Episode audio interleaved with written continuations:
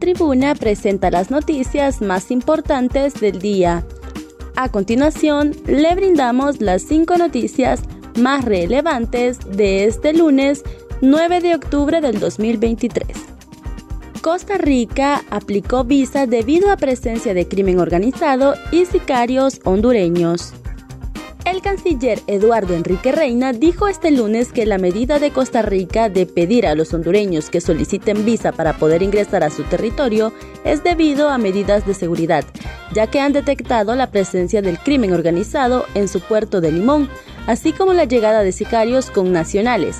Reina señaló lo anterior al explicar las justificaciones recibidas de su contraparte de Costa Rica, quien le indicó que la medida de pedir que los hondureños ingresen con visa por el Ministerio de Seguridad y la Dirección de Migración costarricense.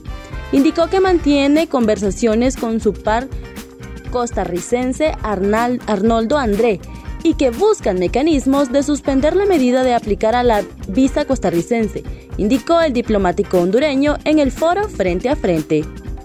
Hondureños excursionistas están fuera de peligro en Jordania.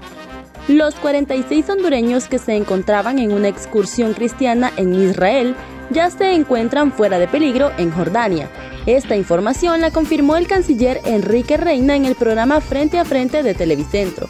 De acuerdo a Reina, los hondureños fueron sacados vía terrestre al vecino país de Jordania y que se encuentra a salvo en la capital Amán. Pobladores de pueblos sin alcalde anuncian movilización a la Corte Suprema de Justicia para que ya dicten sentencia sobre su caso. Los seguidores del Partido Liberal, Partido Libre y Partido Nacional que mantienen tomada la alcaldía de San Antonio de Flores, El Paraíso, desde el 21 de junio del 2022 hasta la fecha, anuncian movilización a Tegucigalpa para que el Pleno de la Corte Suprema de Justicia ya resuelva su caso. Los habitantes de ese municipio anunciaron su movilización sobre todo porque la Sala Constitucional por mayoría ya se pronunció y ratificó la sentencia del Tribunal de Justicia Electoral, la que emitió a raíz de un, recuento de votos de ocho urnas el 10 de enero del 2022, el cual ganó el candidato de la Alianza Partido Liberal Libre. Conozca los requisitos para solicitar la visa para ingresar a Costa Rica. El gobierno de Costa Rica anunció en los últimos días las nuevas directrices generales de visas de ingreso y permanencia para los no residentes. Las autoridades costarricenses dividieron a los ciudadanos extranjeros en cuatro grupos.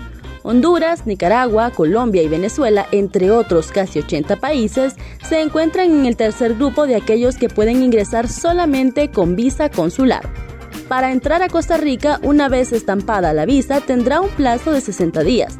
La permanencia máxima de los ciudadanos de estos países será de 30 días, prorrogables hasta los 90 días.